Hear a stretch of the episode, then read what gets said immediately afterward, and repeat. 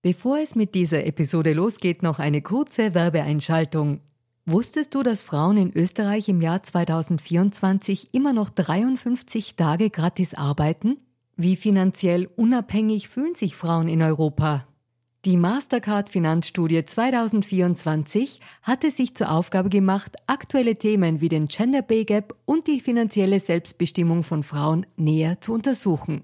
Finanzielle Bildung ist enorm wichtig für Frauen, um ein unabhängiges Leben führen zu können. Die Ergebnisse der Studie zeigen eindeutig, dass es noch viel zu tun gibt, insbesondere wenn es um die Förderung der finanziellen Selbstbestimmung von Frauen und Ungleichheiten im Job geht. Als weltweit führendes Technologieunternehmen im Zahlungsverkehr setzt sich Mastercard für eine inklusive digitale Wirtschaft ein, von der alle Beteiligten weltweit profitieren. Mastercard engagiert sich stark dafür, eine bessere Welt für Frauen in der Arbeit und in der Gesellschaft zu schaffen.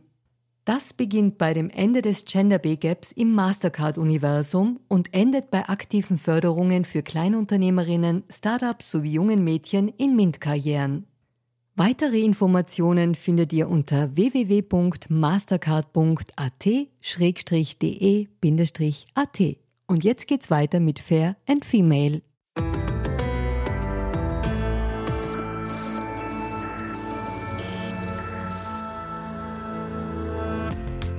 Hallo und herzlich willkommen zu Fair und Female, dem Gesellschaftspodcast der Kleinen Zeitung.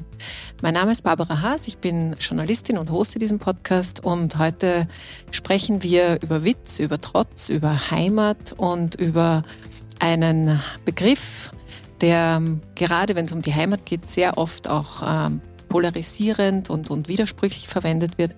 Und ich freue mich ganz besonders, äh, das alles heute mit einem Mann besprechen zu dürfen, der mit all diesen Begriffen nicht nur viel eigene Erfahrung hat, sondern auch ganz schlaue Beobachtungen, bin ich mir relativ sicher. Ich freue mich, dass er hier ist. Herzlich willkommen, Lukas Resedaritz. Ich freue mich, hier sein zu dürfen. Lieber Herr Resedaritz, äh, ich muss mit einer recht banalen Frage beginnen. Also Sie haben jetzt gerade Ihr ein Buch rausgebracht, das heißt Krovot und beschäftigt sich mit, mit Ihrer Geschichte sozusagen in vielen Facetten. Aber über weite Strecken fand ich diese Lektüre auch sehr leicht, sehr leichtfüßig und auch mit sehr viel Witz. Und nachdem es ja ein bisschen länger zurückliegt, alles, das Sie, was Sie da erzählen und erzählt, äh, erzählen haben lassen, frage ich Sie, war das Leben früher lustiger? Hm, das kann man so nicht beantworten. Äh, es war, es war, na, da muss man ein bisschen nachdenken. Es war wahrscheinlich was lustiger, weil warum? Heute ist das alles so zugedeckt durch Lärm und durch Werbung und PR und Stand-up und, und, und Comedy. Und früher war es nur das Erzählen. Und insofern war es witziger, auch im Sinn von weise witzig, also nicht nur schmähwitzig, weil man imstande sein musste, Geschichten erzählen zu können. Und in Stenaz war es eine durchaus geschätzte Eigenschaft eines Mannes, eine Geschichte gut erzählen zu können. Sei sie jetzt wahr oder sei sie teils unwahr. Ein bisschen sind sie ja immer wahr. Und einige meiner Onkel und Großonkel, die waren Meister in dieser Art von Erzählung. Weil warum? Die Leute sind zusammengesessen. Es ist in Stenaz das klassische ins Gespräch kommen war, äh, am, wenn der Tag zur Neige ging, sind sie vor dem Haus am Bangel gesessen und haben geschaut, wer oben geht und auf. Und der Gruß in Stenaz war auf Stenazer Gravodisch, Kamoisch, Kamoidisch, wohin gehst du? Mhm. Und das war dann ritualisiert. Es wurde beantwortet mit Gode oder Dole, auf oder oben. Aber es scheint einmal historisch einen Sinn gehabt zu haben, zu wissen, wo der oder die andere hingeht für den Fall des Falles, weil wir ja da äh, quasi Grenzbauern waren vor 500 Jahren dort angesiedelt. Und insofern war es witziger, weil die Einzelperson mehr gefordert war und nicht plagiieren musste, was irgendwo kehrt hat. Mhm. Das heißt, du hast den eigenen Schmäh haben müssen. Jetzt haben nicht alle Leute wirklich den Witz und den Schmäh, aber er war eine Voraussetzung für diese Art von leichter oder witziger Kommunikation. Das heißt auch, jede Erzählung musste diese Spitzchen auch haben, musste auch diese, die, die, diesen, ich würde jetzt gar nicht Charme sagen, was eher was Urbanes ist, aber jede Erzählung musste irgendwie so ein bisschen einen Clou haben, das spannend macht, also nicht im werbetechnischen oder Marketing-Sinn, sondern äh, dass man aus seiner Warte was erzählt, mit dem gerüttelten Maß an Subjektivität, die ja für mhm. den Witz auch ganz wichtig ist. Es war ja kein ein Polizeibericht, den man da Aber das heißt, wenn ich da jetzt richtig zuhöre, dann äh, war das auch eine, eine Herausforderung oder auch eine Möglichkeit, seine Persönlichkeit halt frühzeitig ähm, entwickeln zu dürfen, weil es um die halt gegangen ist. Ganz genau so war es und drum, es, es ist ja auch im Buch dann drinnen, äh, dass ich mit dem Fritzi Schindlecker da, was wir gemeinsam gemacht haben, als ich nach Wien kam, war ich vier Jahre alt und habe nicht Deutsch kennen. Ja? Und mein erster Eindruck war, und ich war schon, ich habe schon sehr viel geredet mit vier Jahren. Ich habe sehr früh begonnen zu gehen und zu reden und war recht berät im Stenazer Gravodischen. Und dann in Wien haben wir gedacht, was reden die Leute? Sind die deppert oder bin ich deppert? Nicht? Weil man denkt, ich rede ja super. Hat mir der Großvater, alle haben es bestätigt. Und jetzt stehen die da und verstehen nicht, was ich sage. Also das war der, der erste Eindruck äh, äh, von Wien auch. Aber was mir quasi von, von Anbeginn äh, bewusst immer war, dass ich mit dem Reden und mit dem Erzählen quasi real mache. Mhm. Es gibt die Geschichte, wo ich einmal verloren gegangen bin und als Dank für den, der mich gefunden hat, äh, meine Lebensgeschichte, die war ich vier Jahre, war nicht sehr lang, aber ich habe es fünfmal erzählt. Und ich fürchte, wenn ich heute vier, fünf, sechs Jahre alt werde, wäre, ich würde wahrscheinlich alle PIN-Codes meiner Verwandten, alle geheimen Familiendetails erzählen, nur um mein Gegenüber äh, ja, aufmerksam zu machen oder zu unterhalten. Mhm. Ja, ähm, vielleicht bleiben wir gleich ein bisschen bei dieser, bei dieser Heimat. Sie haben schon gesagt, also Sie sind sozusagen in Stinaz ähm, äh, aufgewachsen bis zu einem gewissen Grad, ähm, ist eine, eine südburgenländische kleine Gemeinde, die aber nicht nur die Familie Resetaritz äh, be beherbergt, sondern äh, zum Beispiel auch den Thomas äh, Stipschitz, der das Vorwort geschrieben hat zu ihrem Buch. Und ähm, das, was ich mich frage, ist, ähm, und was durchaus auch äh, Kinder heute sozusagen erleben, also dass sie die ersten Jahre wo sind und dann kommen sie woanders hin und dort ist plötzlich alles neu, anders und man versteht sich nicht, ist ähm, in vielen Schulen, gerade in, in Wien, ähm, auch ein Thema. Und wo knüpft man seine Heimat weiter fort? Also wie ähm, wie macht man das, wenn es doch eine, ist eine Familienentscheidung auch ja, bei Ihnen äh, gewesen, hat ähm, mit Arbeit zu tun aber, und mit Möglichkeiten, mit Hoffnungen, mit Erwartungen an die Zukunft. Und wie macht man das dann als so kleines Kind, äh, was sehr selbstbewusst offenbar war bis zu dem Zeitpunkt, äh, aus dem neuen Umfeld auch wieder Heimat zu generieren?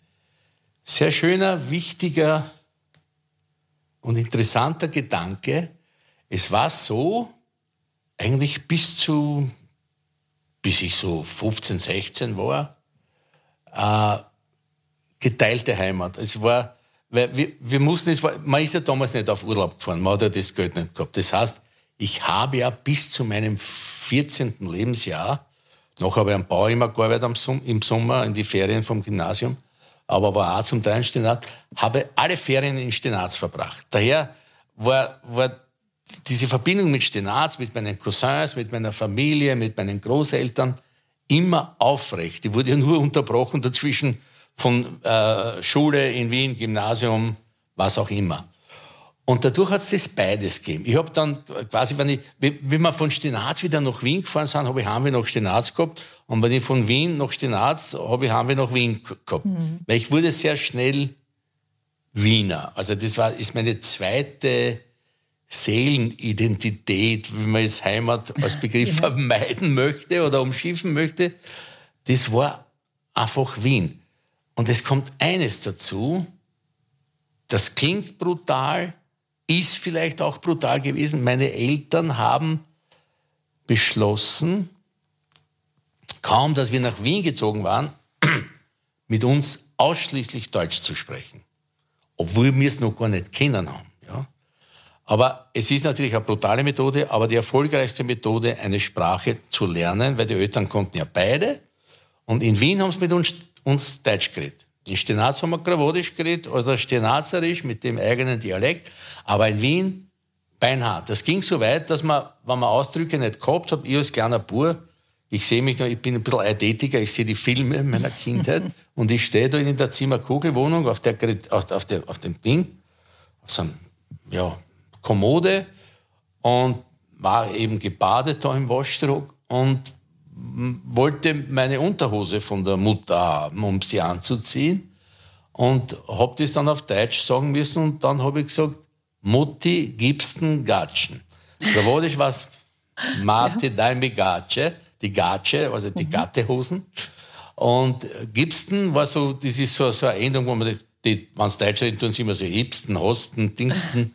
Und äh, quasi phonetisch in, in, in das äh, Hätte Deutsche. passen können. Ja, genau. Und ich, mein, mein, Bruder Willi hat es sehr oft gesagt, wir haben ja in Wien gleich zwei Sprachen gelernt, Wienerisch und Deutsch. Hochdeutsch in der, hm. in der Schule. Ich musste eine Schulreifeprüfung machen, weil ich noch nicht sechs war, wie ich in die Schule gekommen bin. Und äh, habe dann natürlich mit dem Stenazer Dialekt, der ein bisschen ungarisch gefärbt ist immer. In Stenaz, kroatisch, sind die Vokale ungarisch, wo die anderen sagen Bag oder Big und Bag. Mhm. Und äh, da, da war es auch so, äh, ich musste dann bei dem Test ein Haus zeichnen, weiß ich nur wie heute, und habe dann ein Haus zeichnen, wo vorn an der, so wie die Häuser im, im Südburgenland stehen, also mit der äh, Giebelwand nach vor, und da habe ich ein Loch eingezeichnet. Und der Direktor, der mich geprüft hat, was ist das, sage ich, was ist das für ein Loch, sage ich, dass die Katze herausschauen kann. Also, wir sollten eigentlich ein Viech zeichnen, aber über Haus zeichnen. Und wir waren dann sehr schnell, sehr firm im Wienerischen und im Deutschen, was ganz wichtig war. Das Kroatische ging etwas verloren, was mir dann meine Kinder später vorgeworfen haben. Aber mein Krawodisch war ja Stenazer Krawodisch. Und das war die, dieser Dialekt, der ja kaum schriftlich äh, erhalten ist.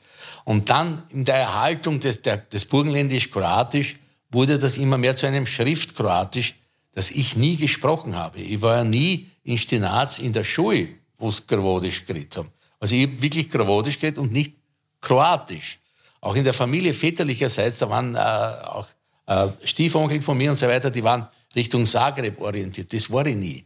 Also wir, wir waren wirklich so Kern Österreicher im Sinn von K und K. Mhm. Meine Großeltern wurde oft erzählt, im 21er Jahr haben sie äh, gefrühstückt und den Milchkaffee und Semi einprickelt. Und wie es gefrühstückt haben, waren es Ungarn und wie es fertig waren mit dem Frühstück, waren es Österreicher, weil der Friedensvertrag dann damals mhm. fertig war. Und äh, wenn, ich, wenn ich dann auch einen Moment ähm, bleiben darf, diese, diese Heimatgeschichte, weil die interessiert mich natürlich, aber wir können sie auch, auch so nennen, wie Sie jetzt gesagt haben, Identitäts, wie haben Sie gesagt, Identitätsgeschichte? Also wir wollen den Begriff Heimat nicht überstrapazieren. Ja. Ähm, also Sie haben gesagt, Sie sind sehr schnell da in dieser Stadt, in diesem Wien auch ähm, heimisch oder, oder haben sich wohlgefühlt da, ähm, unter anderem auch mit der Sprache. Und jetzt würde ich Sie einschätzen schon als sehr ähm, gesellschaftlich sensibler Mensch. Ähm, das äh, zeichnet nicht äh, nur Ihr künstlerisches Werk sozusagen aus, sondern so werden sie mir immer aufgefallen. Und wenn Sie sich die Entwicklung des Heimatbegriffes anschauen, was damit auch gemacht wird, ähm, gerade von den äh, Rändern, sage ich mal, von den politischen Rändern, gerne vor sich hergetragen. In Wien wurden damit schon fast, fast Wahlen gewonnen, aber zumindest starke Zuwächse, gerade was die rechtspopulistische Parteibegriff betrifft. Und jetzt ist Ihnen dieser Heimatbegriff offensichtlich durch Ihre Biografie ja doch wichtig. Äh, wie geht es Ihnen mit diesen Entwicklungen? Es geht mir sehr schlecht, weil diese Entwicklungen fatal sind und auch überhaupt in keinster Weise weder historisch noch etymologisch oder sonst irgendwie stimmen. Es ist so, natürlich habe ich am Anfang, äh, als wir nach Wien kamen, 51er Jahre, Akrobaten und, und, und, und äh, woher mein Tschuschen-Feeling kommt, das ist schon auch klar. Weil da waren irrsinnig viele Nazis. Mhm. Und so schließt sich auch der Bogen zu. Äh, äh, Im Haus, wo wir gewohnt haben, in der Zimmerkugel Kabinettwohnung, gab es einen Nazi, der Herr Stummer, der ist immer am Gang vorbeigegangen mit seinen knurzerten Schuhen und geschrien, Krawatten raus. Also das gab's ja. schon auch. Aber dann, und das ist ganz interessant bei einer Person wie mir, äh, die katholische Kirche im 10. Bezirk, die Pfarre St. Johann Evangelist, hat sehr viel zu unserer Integration beigetragen. Natürlich, wenn man einen Kaplan hat wie den Adolf Holl, diesen großen Theologen und Freund, wenn ich sagen darf, bei dem ich ministriert habe. Und es hat zwei Sozialis Sozialisationen gegeben im Zehnten. Der untere Teil, in dem wir gewohnt haben, der zehnte Hieb. Mhm. Das wissen viele Leute nicht, der, der hieß Hieb, der heißt Hieb, weil er vom vierten Bezirk abgetrennt wurde. Das ist eher so der kleinbürgerliche und gemischt bürgerlich, kleinbürgerlich, proletarische Teil.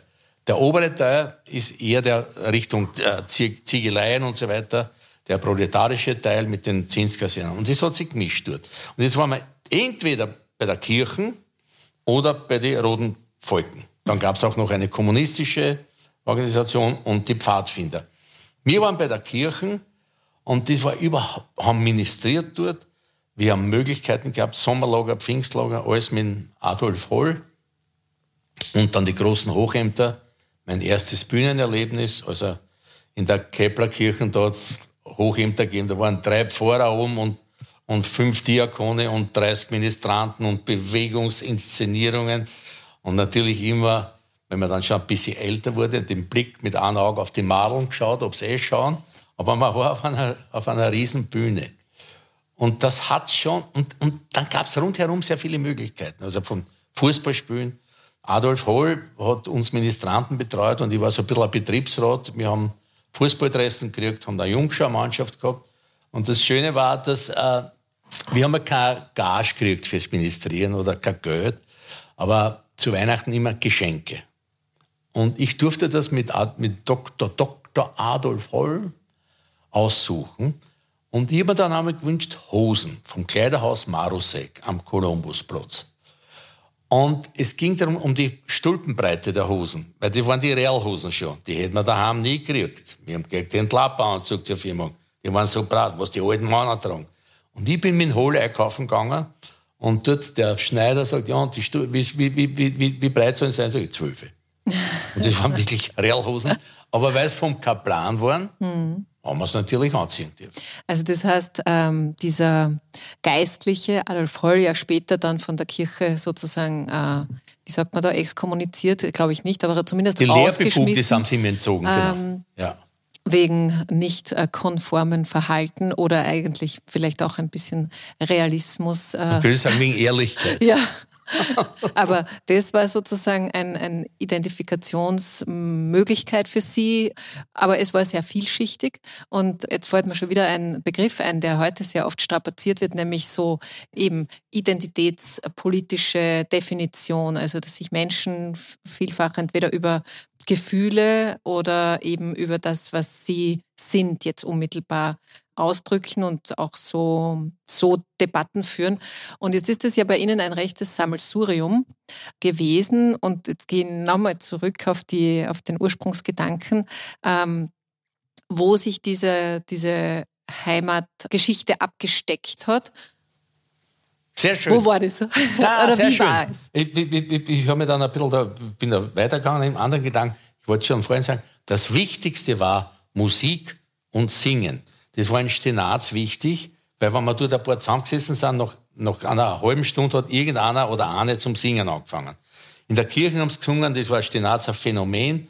Jedes Kirchenlied wurde dort in Stenaz nicht zweistimmig oder dreistimmig, sondern 18-stimmig äh, gesungen. Davon waren 15 Stimmen falsch. Aber das hat dann diese Schwebung, das war wie eine Orgel, die, die, die Tutti spielt, wo alle Register drinnen sind, geklungen. Und äh, diese Art von Singen hat auch etwas äh, von Erzählen.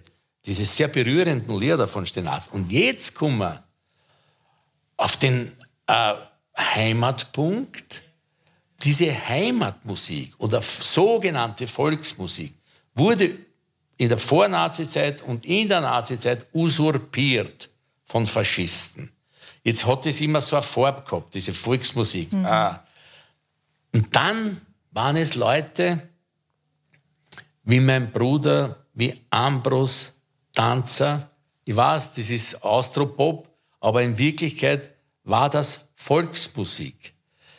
Also diese damals jungen Leute, die jetzt schon fast so alt sind oder so alt sind wie ich, die haben sich das zurückgeholt. Und wie gesagt, wenn man in, in, in allen fragwürdigen Herangehungsweisen an Heimat ist für mich Musik die Heimat, in der ich daheim bin. Und es muss nicht Zipfel eine, Zipfel aus sein. Es gibt, ob jetzt im Westen Österreichs, in den verschiedensten Dialekten oder hier im Osten, ich bin ja totaler Ostösterreicher, äh, die drückt sich aus in einer wirklichen und ehrlichen Volksmusik, die von niemandem propagandistisch eingesetzt wurde oder usurpiert oder geschändet wurde. Und die waren ganz wichtig, die Leute, inklusive meines Bruders. Äh, weil der Willi hat das dann sogar noch verbunden mit dem Kroatischen. Mhm. Ja? Und, und andere haben es verbunden auch mit, den, äh, mit der Musik der Zuwanderer. Und die Musik ist für mich, wenn es was, es gibt, es, eine Geschichte mit Holl ist so, äh, wie wir uns in späteren Jahren, also leider schon verstorben, getroffen haben, habe ich als André vom Gespräch immer gesagt, du bist der einzige Kaplan, der seinen Ministranten zum Agnostiker gemacht hat. Und äh, am Ende des Gesprächs hat er immer gesagt, ich weiß, das ist der Wurscht, aber ich segne dich. Und das war mir nicht wurscht. Wenn jemand so einen sagt, so einer wiederholt, sagt, ich segne dich, dann spürt man das. Ähm, das, das ist was. Und jetzt wurde mit der Musik hat man die Leute verbunden. Wir miteinander singen, einander was erzählen, ohne dass jetzt irgendjemand was vorhat mit mir, dass ich ein Leiberl kaufe oder einen Schuh oder an der Börse spekuliere, sondern einfach, man sieht sie, man spürt sie, man hört sie. Und singen und gemeinsam singen ist, leider erleben das viele Menschen heute, fürchte ich nicht mehr, dass wenn man gemeinsam singt, in verschiedenen Tonhöhen und die Bässe auch dabei sind, dass das Zwerchfell eine Vibration kriegt, die sich, sage ich jetzt fast ein bisschen kitschig, pathetisch, aufs Herz und auf die Seele auswirkt. Mhm. Aber das ist ganz sicher so und ich glaube, jeder, der gern singt oder zumindest der mit Musik was anfangen kann, weil das ist, man muss nicht immer nur selber singen. Ich glaube, Musik hat was ganz emotional Direktes, das können wir gar nicht verhindern. Ähm, es gibt Musikstücke, die mich, ob das jetzt Rock ist oder, oder, oder klassische Musik, die mich zum Weinen bringen. Mhm. Und zwar im positivsten Sinn. Und es geht von Edward Grieg bis, bis, bis, bis was ich wohin, bis, bis Dylan oder bis Stones oder Blues und so weiter. Ne? Und würden Sie dann sagen, dass es eben auch die Musik war, die Sie da so durchgetragen hat durch Ihre, durch ihre Entwicklung, bevor ich jetzt zu Ihren ganzen Widerständen komme? Ja, es war, es war die, die Basis, diese Gefühlsbasis war die Musik. Weil Musik verrät einen nicht. Die Musik, die man hat, die man sich nimmt, die man aufnimmt, die kann einen nicht verraten, weil sie Musik ist und man sie gewählt hat oder zulässt. Und das ist so, eine, das ist so eine Basis, die dann auch gewisse Angstfreiheit hat. Und da geht es jetzt nicht um, ich singe lauter wie der oder ich singe schneller oder sonst, sondern Musik. Und das Zwerchfell vibriert. Schön. Mhm. Ja, ist schön. Sie waren dann in Ihren ähm, ähm, jüngeren, erwachsenen Jahren, sagen wir mal so, ähm, habe ich zumindest aus dem Buch so herausgelesen, ich würde nicht sagen trotzig, aber doch auf einem sehr eigenwilligen Weg und haben sich ein bisschen so aus den Konventionen der Gesellschaft ein bisschen herausgezogen, waren da in München unterwegs, dann in, in Venedig, ich sage das nur ganz kurz, mhm dann schon ein bisschen als so als, als, als Straßenmusikant haben sie sich da ein bisschen äh, verdient und wurden dann als, als Jesus von Venedig quasi betrachtet. Das dürfte wohl an ihren blonden, langen Haaren und dem Bart, dem, der ja. daraus gewachsen ist, dann äh, gelegen haben. Aber was, was ich Sie fragen möchte, ist, was war denn vielleicht nicht der, nicht der Auslöser, weil ich glaube, das kann in, in jedem jungen Menschen mal drinnen sein, zu sagen, egal wie Soll. ihr das jetzt ja. macht. Ich glaube, ich mache es jetzt anders. Aber was hat sie denn so gut dort gehalten in diesem ja doch prekären Zustand, würde man heute sagen, ohne Ja. Einkommen es, ohne genau. Wohnung. Es war eine Übergangsphase. Es war, wenn man es jetzt rückblickend betrachtet, auch ein Überlebensversuch, äh, sich loszulösen von den. Von, es war sehr autoritär. Also ich, ich habe 65 maturiert. Also da war, heute kann man sich das gar nicht mehr vorstellen. Es war extrem autoritär. Jetzt hat man, und wenn was autoritär ist, bin ich in der Sekunde, stehe einmal dagegen. Das geht sich einfach nicht aus. Jetzt war ich natürlich in der Schule auch zweimal Androhung des Ausschlusses gehabt und so weiter, habe aber dann doch, es war dann so, dass eine Lateinprofessorin meinen Vater vorgeladen hat und äh, einen Fehler gemacht hat. Sie hat gesagt, wenn ich so einen Sohn hätte, würde ich ihn in ein Heim geben. Und mein Vater, der Steinharzer Krawat, hat gesagt, versündigen Sie ihn nicht hat sie umtrat und ist gegangen. Mhm. Und die konnte Briefe schreiben, tonnenweise. Die sind alle weggehauen worden. Also insofern habe ich dort einen Support gehabt, mhm. obwohl meine Eltern durchaus autoritär äh, das verfolgt haben. Aber so, so wie es die gemacht hat, auf Herstrand, wie man in Wien sagt, das geht sie nicht aus. Dann kam aber der Konflikt mit den Eltern. Ich war sehr früh bei der Rockmusik, die ja damals auch äh, geächtet war. Ich habe mit 15 mit der Band angefangen, haben wir Stones-Nummern gespielt und so weiter. Jetzt waren wir äh, in der Richtung unterwegs und dann die Haare immer der Kampf um die Haarlänge. Ne? Das war, na, du musst dir die Haare schneiden und ich entziehe dir alles Mögliche. Du musst ausziehen, wenn du die Haare nicht schneidest und so weiter. Da waren die Eltern sehr streng. Und ich habe natürlich jede Gelegenheit benutzt, äh, mir die Haare auch wachsen zu lassen. Beziehungsweise diese Art von, und jetzt kommen wir auf einen heiklen Begriff, Freiheit. Das war, natürlich ist keine Freiheit. Heute wird Freiheit so inflationär verwendet. Wenn ich von einem Berg oben hupfe, das ist Freiheit. Wenn ich Skifahre, ist Freiheit. Nein, wenn ich fliege, ist Freiheit. Ich bin Hubschrauber geflogen, das ist überhaupt nicht Freiheit. Ja, wenn ich rausschaue vom Cockpit, wirkt frei. Ich bin aber kein Vogel. Ich muss ja das Ding steuern. Ich muss am Höhenmesser schauen. Ich muss auf die Drücke schauen von der, von der Engine und so weiter. Also Freiheit wird wirklich sehr inflationär verwendet. Aber Unreflektiert habe ich das auch so empfunden und bin dann draufgekommen, das ist keine Freiheit, wenn es kalt ist und du schlafst auf der Straße. Aber ich bin damals, also halb zog es mich, halb sank ich hin. Ich bin damals mit meinem englischen Schlagzeug, ich habe vorher in einer Firma brav gearbeitet, ja, weil der Vater gesagt hat, ja, irgendwann muss das Studium auch ein bisschen selber mitfinanzieren, abgesehen von den Bauarbeiten im Sommer. Und habe dann bei der schwedischen Firma in Wien, Alpha Laval, gearbeitet und äh, das war es dann auch nicht. Und habe einen englischen Schlagzeuger gehabt, den George Schwitzer. Und äh, der wurde gerufen nach Schweden, weil seine Band aus London dorthin äh, gezogen ist, um dort zu gastieren für zwei Jahre. Und der Rhythmusgitarrist und der Sänger ist einer aufgefallen, ausgefallen. Darum hat der George gesagt, äh, das bist du. You look like a bloody Popstar, hat er gesagt. dann fahren wir nach Stockholm, einen alten VW, und der ist uns zusammengebrochen. Und dann habe ich die erste Gelegenheit ergriffen, Landstreicher zu werden. Und ich nehme das bewusst jetzt auseinander, oder Gammler, wie man damals gesagt hat. Mhm. Ich war nie ein Hippie. Ich habe ganz, ganz früh die Verlogenheit des Hippietums erkannt. Es waren alles bürgerliche Leute, die halt dieses Abenteuer geleistet haben. Meine, wenn ich das also Lied wie eine Attitüde. Bitte? Wie eine Attitüde. Absolut. Mhm. If you're going to San Francisco, da kriege ich Wimmeln bei den, bei den Lied. Some flowers in your hair. Und das war ja in München so. Die Begrüßung damals unter die, unter die jungen Leute, die dort auf der Straße war, where you from? Und dann ist man California, best place in the world. Und die Antwort von war, don't you fucking stay there. Ja.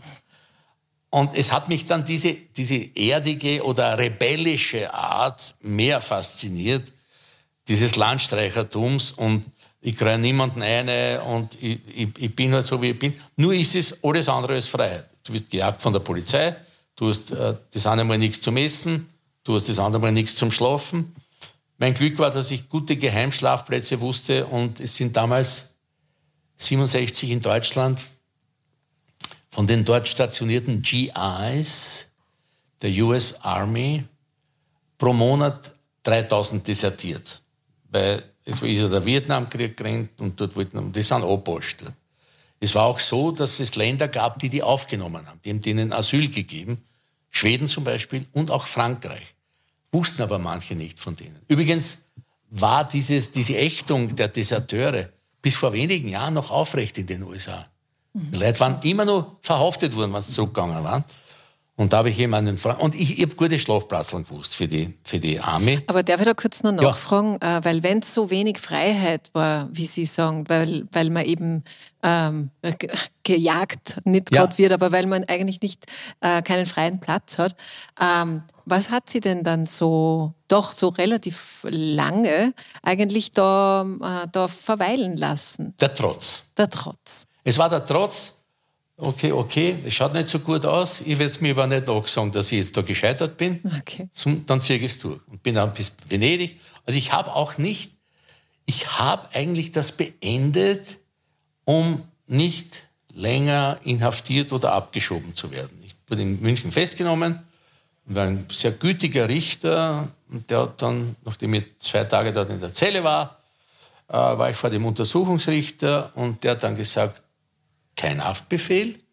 Sie können gehen, aber ich gebe Ihnen einen Rat. Sagt er, wenn Sie noch einmal erwischt werden, ohne Einkommen und unterstandslos, dann werden Sie per Interpol abgeschoben nach Österreich. Das hieß der Jagdschein. Er hat mir den Jagdschein angedroht, dass der mhm. bei mir wirksam wird.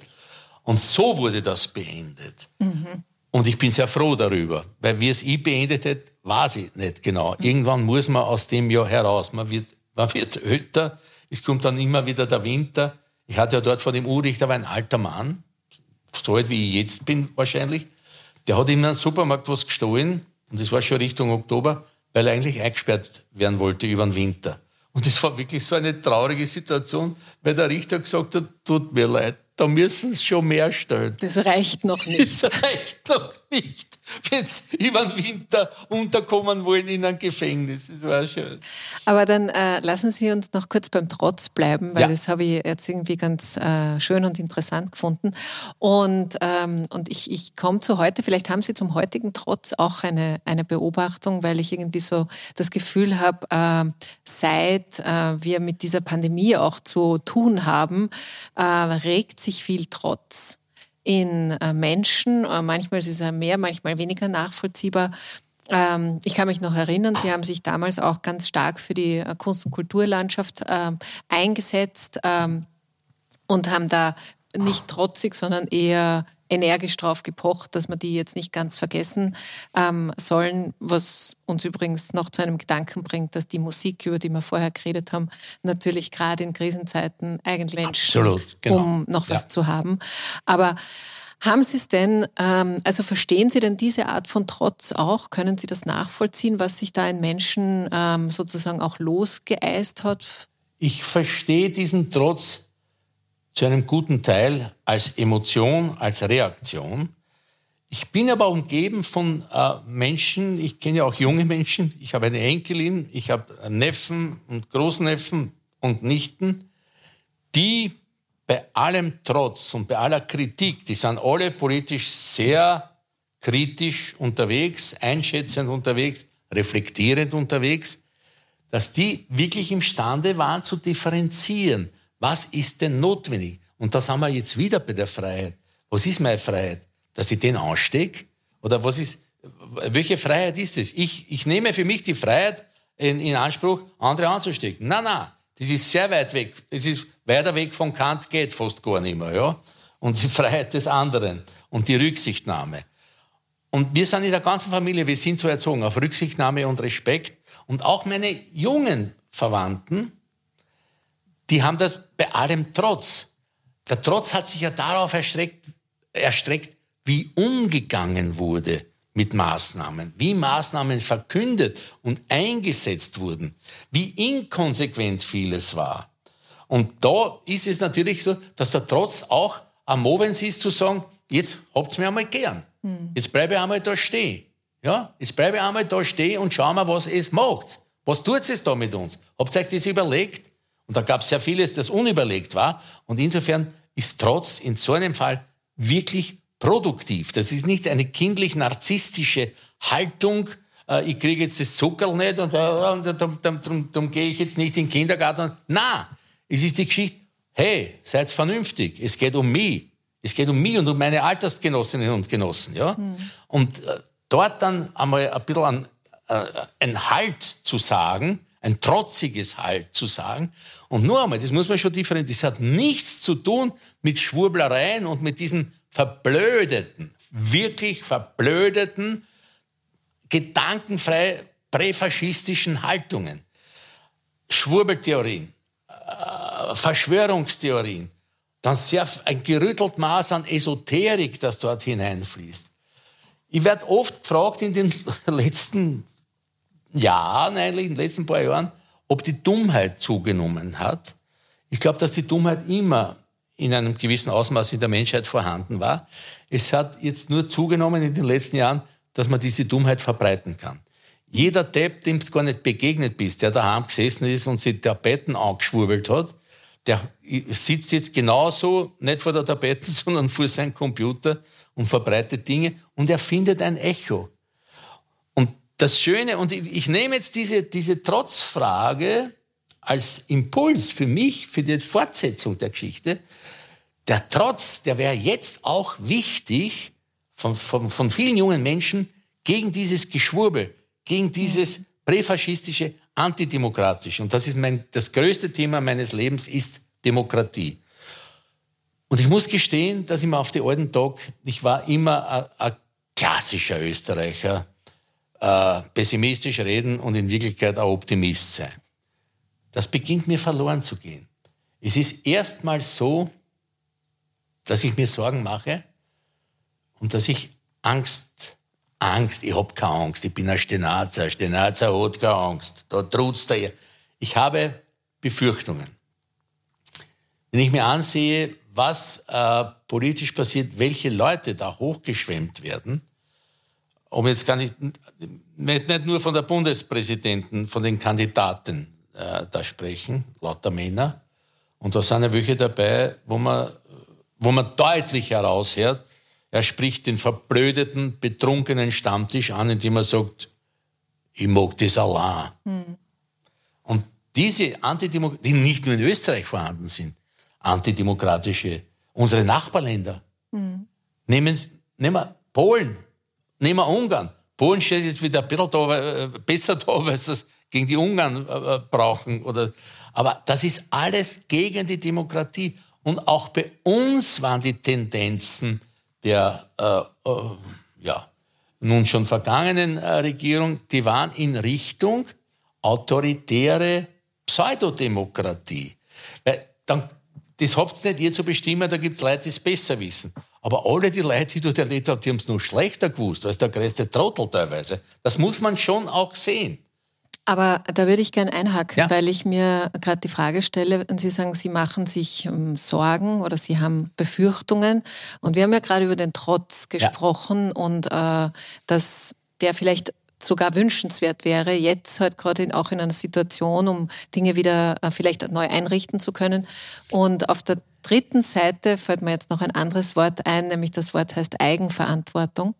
Und möglicherweise ist es in diesem, in diesem Dreigestirn ähm, irgendwas davon verloren äh, gegangen. Und da würde mich jetzt auch noch eine Einschätzung erinnern, weil das ist das andere Gefühl, was ich habe, dass mit diesem vielen, durchaus auch autoritären, was jetzt in den letzten ja. Jahren passiert ist, vielleicht sicher vieles auch zu Recht, aber ähm, jetzt plötzlich sozusagen dieser Hebel und jetzt sollen bitte alle schön eigenverantwortlich sein, dass das äh, für einen Gutteil der Menschen nicht möglich ist. Und das frage ich Sie jetzt. Glauben Exakt. Sie das auch? Es gibt Oder? kein Wort und keinen Begriff, wenn wir jetzt von Inhalten auch sprechen. Ein Wort ist ein Wort. Du sagst halt Hallo oder Roh oder Eigenverantwortung. Eigenverantwortung ist ein Begriff, da steht was dahinter. Und es gibt keinen Begriff, der in der Geschichte so häufig geschändet wurde wie der Begriff Eigenverantwortung in den letzten Monaten und Jahren. Denn es hat sich ja weggekehrt vom Ursprungsbegriff. Eigenverantwortung ist ja eigentlich A, der kategorische Imperativ. Der ist ja dort auch drinnen, ja. Und der wurde umgedreht auf eine Eigenverantwortung. Das, wir machen jetzt wir machen keine Regierung mehr. Es sind alle nur bei der Eigenverantwortung. Also muss jeder die Eigenverantwortung. Also, wenn du dann Hunger hast, Eigenverantwortung. Schau, dass du was zum Essen kriegst. Äh, wenn du Angst hast, Eigenverantwortung. Dann versteck dich halt. Also, dass man den Staat so wegdrängt oder so ausradieren möchte und alles auf die Eigenverantwortung schiebt, das ist natürlich auch eine neoliberale Tendenz, die es gibt. Wir, wir, wir machen das schon für uns und du hast halt die Eigenverantwortung. Ja, Aber man halt. hätte halt mit der Eigenverantwortung auch diese Freiheit, oder? Das ist eben die, das ist die, diese Bipolarität dieses Begriffs und, und, und, und seiner Verwendung. Weil die Eigenverantwortung ist natürlich was. Ich bin eine mündige Bürgerin, ein mündiger Bürger. Ich habe meine bürgerlichen Rechte, ich habe meine staatsbürgerlichen Rechte und die nehme ich wahr. Auch gegen möglicherweise eine Regierung, die, die in eine andere Richtung tendiert. Da haben wir schon wieder Trotz und Eigenverantwortung drin. Aber verwendet wurde Eigenverantwortung immer so, naja, das können wir da nicht lösen. Vielleicht da müsst ihr die Eigenverantwortung machen. Mhm. Vor allem in, in, in Bezug auf, auf Covid. Und ich muss ja sagen, es gibt schon positive Erlebnisse. Ich, ich, aufgrund, ich, ich muss oft in Therapie, ins AKH und vor allem mit der O6 und so weiter. Und ich war über die Monate im Wesentlichen, wenn man alles zusammenrechnet, positiv überrascht, wie diszipliniert die Menschen waren und die Maske getragen haben. Also, es war eh vorgeschrieben, aber es, ich habe es selten erlebt, dass Leute sich da geweigert haben. Ich habe im, im Staatssaal eine Problematik gehabt, wo eine Frau dann äh, einen Wirbel gemacht hat, weil, man, weil Maskenpflicht war. Die war ja vorgeschrieben. Sie mhm. hat nicht ich gesagt, setzt da Masken auf. Ne? Äh, und sie dann aufgelegt hat. Und diese, diese Eigenverantwortung besteht natürlich in der Richtung. Rücksichtnahme auf, auf andere. Aber nachdem ich ja ein Etatist bin, nehme ich schon den Staat auch in die Pflicht und will das auch staatlich geregelt haben. Weil Eigenverantwortung wird dann auch ins, ins Treffen geführt von Leuten, die gar nicht imstande sind, Eigenverantwortung zu übernehmen, weil sie die Parameter für eine Entscheidung gar nicht haben, weil sie, ich sage es jetzt ganz groß, deppert, wenn man die Leute so deppert macht und dann sagt, jetzt hast du die Eigenverantwortung, dann ist er halt nur deppert und kann die Eigenverantwortung traurigerweise, ich attackiere die Leute nicht, gar nicht wahrnehmen. Hm. Wenn was anderes eingedruckt wird, weil er konsumieren soll oder, oder an Lärm machen soll oder sonst irgendwas. Und die Eigenverantwortung hängt ja mit Reflexion zusammen. Du musst ja reflektieren, damit du weißt, was der Eigenverantwortung überhaupt ist. Wofür bin ich verantwortlich? Nur für mich als Individuum? Das ist nicht gemeint. Hm. Das ist wiederum die, die, die solipsistische Haltung, wo jeder ist für sich und mhm. alle anderen sind andere. Na, Eigenverantwortung heißt eine, Eigenver eine Verantwortung für die Gesellschaft auch und für seine gesellschaftliche Umgebung und für die gesellschaftlichen Widersprüche, denen man sich zu stellen hat. Also Eigenverantwortung, das wird so leichtfertig, genauso wie vorhin gesagt mit der Freiheit. Ich habe kein Problem mit beiden Begriffen, aber wenn man sie so, so wie Wurstsemme quasi zehnmal am Tag weg hat, dann werden sie inflationär und verlieren ihre Bedeutung, die sie aber im Kern haben und die es auch wahrzunehmen gilt. Hm. Ja, ähm, da haben Sie ganz sicher recht und das ist ähm, das, was Sie jetzt gesagt haben, dass ja nicht, dass man sozusagen auch ähm, wie soll man sagen, das Rüstzeug kriegen muss, um das überhaupt äh, einschätzen zu können. Und äh, dafür brauchst du auch äh, Ressourcen, du brauchst Zeit, du brauchst teilweise auch Bildung dafür. Es ist also nicht alle haben alle Zugänge so, also äh, so kapitalisiert ist unsere Gesellschaft ja geworden, dass es halt immer weniger sind, die alle Zugänge haben und äh, deswegen braucht es natürlich eine staatliche Fürsorge auch. Und ganz wichtig der Zugang zur Bildung. Ich weiß, es ist ja, äh, weiß ich, 10, 15 Jahre, es gab eine Ministerin, die gesagt, den Leuten gesagt, werdet nicht Lehrer, studiert nicht auf Lehrer oder, oder, oder, oder Lehrkräfte, ja. Jetzt fehlen sie uns. In Deutschland eine Katastrophe, was an, an, an Lehrpersonen fehlt, ja. Äh, das ist wirklich furchtbar. Es fehlt eine Basisbildung dann, wenn, wenn, wenn man die Leute nicht hat. Es, es, es, es gibt dann Medizinerinnen äh, auch zu wenig, wenn man gesagt hat, na, das brauchen wir jetzt nicht, weil wir haben eh den Doktor. Aber gerade was die Lehre betrifft, um die, um die Schullehre, von der Basis weg, das ist ein ganz, ganz wichtiges Thema. Und auf die Gefahr hin, dass man jetzt dann sagt, ja, der alte Depp, jetzt sieht er da alles so negativ. Ich bin manchmal erschreckt, äh, wenn Fragen gestellt werden an junge Menschen, die betreffen Demokratie oder Staatsbürgerkunde welch gähnende Leere sich da manchmal auftut, die mit einem Kichern kompensiert wird. Aber der kann ja nichts dafür, wenn es ihm niemand erzählt hat, erklärt hat oder gelehrt hat. Ja, Und ähm, ich glaube, was man wahrscheinlich auch dazu zählen muss, ist, dass es halt, dass wir jetzt eine sehr lange Phase gehabt haben, wo es scheinbar alles äh, für alle immer besser wurde, wo auch der Staat, ähm, wie soll man sagen, zunehmend ein bisschen weniger ernst äh, genommen wurde, weil so richtig tun tut er mir nichts. Ähm, also habe ich ihn, äh, der, der die Lisian, die Philosophin, hat mal gesagt zu mir, man hat ihn halt mehr so wie so ein Amazon-Bestellservice. Der soll mir halt Dinge liefern ja, und wenn er das nicht macht, ja. dann, dann bin ich halt äh, sauer dass ja. er das nicht tut. Und, äh, und in dieser Wechselwirkung, was, äh, was sind die Aufgaben eines Staates, einer Gesellschaft, meine eigenen, ähm, wenn, das, äh, wenn das nicht mehr so greifbar ist, weil es scheinbar eh alles global nur gesehen werden kann, ähm, schärft sich ja das der, der, Verstand nicht, um das auch anwenden zu können. Da ja. will ich jetzt junge Menschen nicht unbedingt gleich in Schutz nehmen. Ich sage, das ist wahrscheinlich nein, nein, auch eine also Entwicklung. Man muss, man muss was lernen, man muss was erfahren, um überhaupt irgendwas reflektieren zu können. Mhm. Ich kann nur was reflektieren, was da ist. Was nicht da ist, kann ich es nicht reflektieren, weil dann ist es ein schwarzes Loch. Nicht einmal ein schwarzes Loch, weil das hat Energie. Es ist einfach ein Blödheitsloch oder Bildungsloch, wie, wie immer man äh, es bezeichnen äh, mag. Genau das ist die Geschichte. Man das quasi äh, Demokratie als Konsumartikel oder Staat als Konsumartikel, dann merken die Leute halt auch nicht, wenn auf einmal das Wasser, und diese Tendenzen gibt es immer wieder, privatisiert oder verkauft wird. Es gibt es ja in Ländern schon. Interessanterweise in Frankreich, Jahre her, haben sie das Wasser privatisiert, haben Leute Milliarden verdient und wie es dann nicht mehr funktioniert, wie die Leitungen zu erneuern waren, haben sie es in den Staat wieder zurückgegeben. Das ist ja auch so eine Methode. Wenn aber die Leute nicht wissen, was das eine und was das andere ist, dann können sie auch nicht dagegen stellen. Mhm. Dann müssen sie das über sich ergehen lassen. Und dann kommt dieser, dieser Zorn oder Trotz oder wie auch immer, der Staat, der nicht wie Amazon funktioniert. Mhm. Ähm, ich würde noch gerne wo, wohin schauen, weil ja? zum einen habe ich ähm, da jetzt auch gehört, ähm, diese Ermächtigung, man muss auch was lernen wollen, damit man halt irgendwie Dinge gut im Erwachsenenleben einschätzen kann. Es braucht ein bisschen Trotz, aber es braucht auch Plätze und Menschen, wo man sich entwickeln kann, sei es jetzt der Herr Holl oder sei es die jungen Falken gewesen, sei es die Musik gewesen. Das sind alles Felder, wo man miteinander mm, ja, wachsen kann. Ja.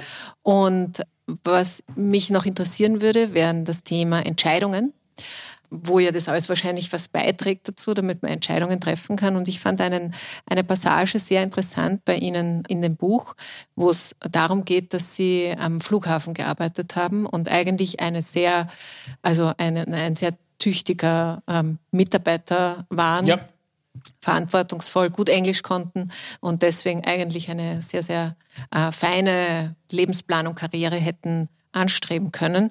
Und sie haben sich aber dann an einem gewissen Punkt dagegen entschieden und haben sich, sage ich zu unser aller Glück, für, für, einen, für einen künstlerischen Weg entschieden.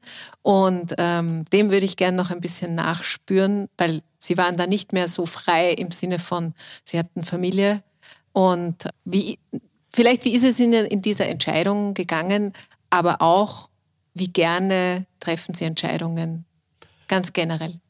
Ich, äh, um jetzt einmal voraus, es war ein ganz großer Schritt, der auch mit Unterstützung meiner Familie da äh, gelungen ist, vom Flughafen weg, von der Karriere oder von der möglichen äh, äh weg, äh, wegzugehen.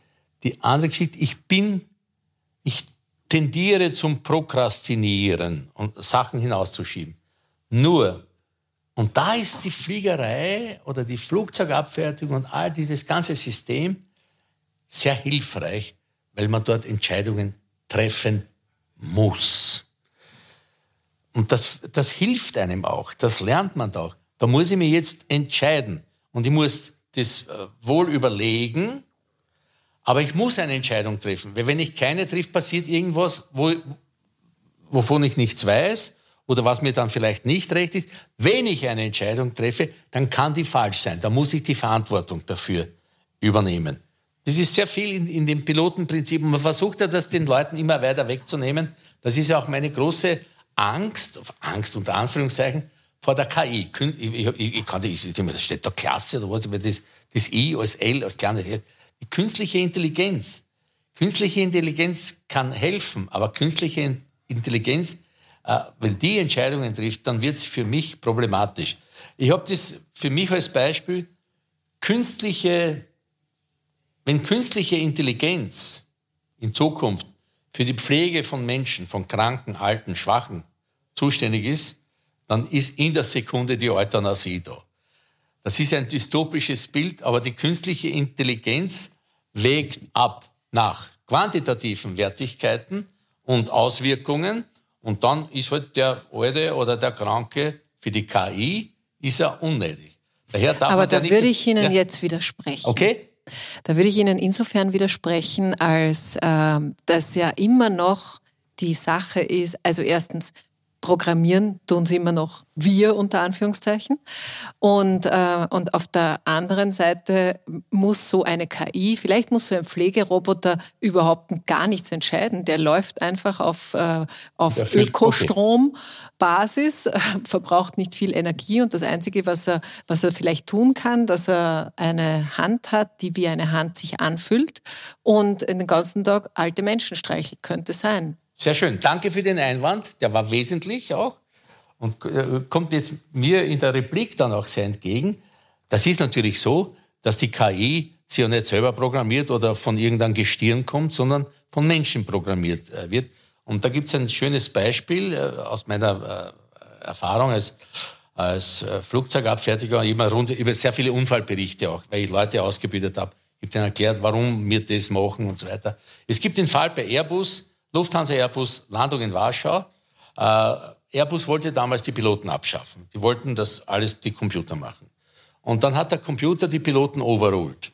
Ein deutscher Flugkapitän von der Lufthansa hat mir gesagt, wenn man glaubt, man kann 40.000 Jahre Evolution overrulen, dann liegt man falsch. Aber jetzt ist der gelandet in Warschau, hat er Windschirm, also Rückenwindwarnung gehabt, das ist schlecht für die Landung. Und der Computer wollte auf jedes Hauptfahrwerk 12 Tonnen Druck. Das hat er nicht zusammengebracht, weil er einmal mit einem mit einem anderen aufgesetzt ist. An eine Drehgeschwindigkeit der Räder. Wollte der Computer. Das hat er nicht äh, zusammengebracht. Der Pilot hat aber gesagt, wir sind am Boden. Der Computer hat gesagt, und er, normalerweise, ich war bei so Landungen dabei, der reißt alles aus. äh, Spoiler, Strömung, Abriss und so weiter und dann äh, äh Drahtreverser, Schubumkehr und Brakes und eine steigende Eisen. Das hat der Computer den Piloten nicht lassen, weil der Computer gesagt hat, wir fliegen noch. Das haben wir genau bei dem Punkt. Das mhm. war so programmiert. Ja. Der Computer hat nicht gesagt, ich will jetzt, dass da Leute umkommen oder mhm. dass ein Flugzeug anstürzt, sondern der Computer, ich mache das Richtige. Mhm. Weil ich bin so programmiert, wenn der, die Radl sind nicht so schnell dran, dann darf der nicht bremsen, weil er noch nicht am Boden ist. Oder, oder wenn er den Druck aufs Vorwerk ist, dann ist er vielleicht nur in der Luft. Ne? Und das wurde dann, dann geändert von Airbus und man ist auch dann davon weggekommen, äh, die Piloten komplett abzuschaffen, was für die Passagiere vielleicht auch fatal wäre. Da vorne sitzt überhaupt keine Pilotin und, und, und kein Pilot. Aber die Geschichte ist, und das ist die große Verantwortung, darum danke ich für den Einwand, dass natürlich die, die ethische und menschliche äh, Komponente in der Programmierung von sogenannter, insofern ist der Begriff falsch. Es ist ja keine künstliche Intelligenz, es ist ja in Wirklichkeit eine menschliche Intelligenz, die auf ein Computersystem angewendet wird. Ja. Insofern als künstliche. Ja, man könnte sogar darüber streiten, ob man es wirklich Intelligenz äh, nennen äh, kann und äh, ohne, ja. ohne dem jetzt äh, genau. sozusagen Können abzusprechen. Ja. Aber das ist vielleicht noch eine, eine andere Debatte. Ähm, ich würde gern äh, zum Schluss, wenn Sie erlauben, noch gern auf Ihren Bruder kurz zu sprechen kommen. Das Buch ist ihm gewidmet. Ich, ähm, ich weiß natürlich nicht, wie es Ihnen geht. Ich kann nur das äh, mutmaßen, dass es noch doch noch frisch ist, ähm, die, der Umgang damit. Aber mich würde es trotzdem interessieren, Sie haben ihn jetzt schon erwähnt äh, in seiner musikalischen Karriere und ähm, ja, vielleicht haben Sie einen Gedanken dazu. Ja, das habe ich auch in die Widmung hineingeschrieben.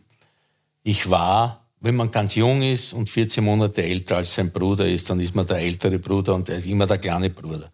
Das geht bis, in die, bis ins Erwachsenenalter hinein. Äh, das ist immer der kleine Bruder, den man beschützt. Ich bin der Älteste, ich habe den Fluch des Ältesten, der der Hirtenhund ist und auf alle aufpassen muss und dauernd den Stress hat und, und den muss ich aufpassen und den muss ich schützen und was weiß ich. Und dann kam der Punkt, wo mein kleiner Bruder zu meinem großen Bruder geworden ist. Und so schließt sich auch der Bogen zu den vorhergehenden Fragen mit Entscheidung und so weiter. Willi hat mir den Anstoß gegeben, letztlich am Flughafen aufzuhören und Kabarettist zu werden. Ich habe mit den Schmetterlingen und mit ihm schon zusammengearbeitet. Und der Willi hat mich mit der Gruppe Kaif zusammengebracht und der Willi hat mich liebevoll gepusht, mhm. weil er gesagt hat, du kannst das und jetzt machst du das auch. Also er war große Entscheidungshilfe und insofern ist er jetzt posthum mein großer Bruder. Mhm. Das ist sehr schön, schöner Gedanke. Ja, ähm, vielen Dank, vielen Dank für das schöne Gespräch. Ich ähm, danke. Jetzt mache ich noch einen ganz kleinen Spoiler auf das Buch. Es ist im äh, Überreuter Verlag erschienen, heißt Grovot. Und wenn ihr wissen wollt, warum eigentlich der Lukas Resetaritz Erich Resetaritz heißt, dann müsst ihr das jetzt selber nachlesen. Ich hänge den Link in die Shownotes und freue mich über Feedback natürlich, wenn ihr das Buch gelesen habt, aber auch äh, zu unserem Gespräch, wie immer unter barbara.has.kleinezeitung.at und dann wünsche ich euch eine gute Woche und wenn ihr wollt, hören wir uns wieder in sieben Tagen. Alles Liebe, Papa.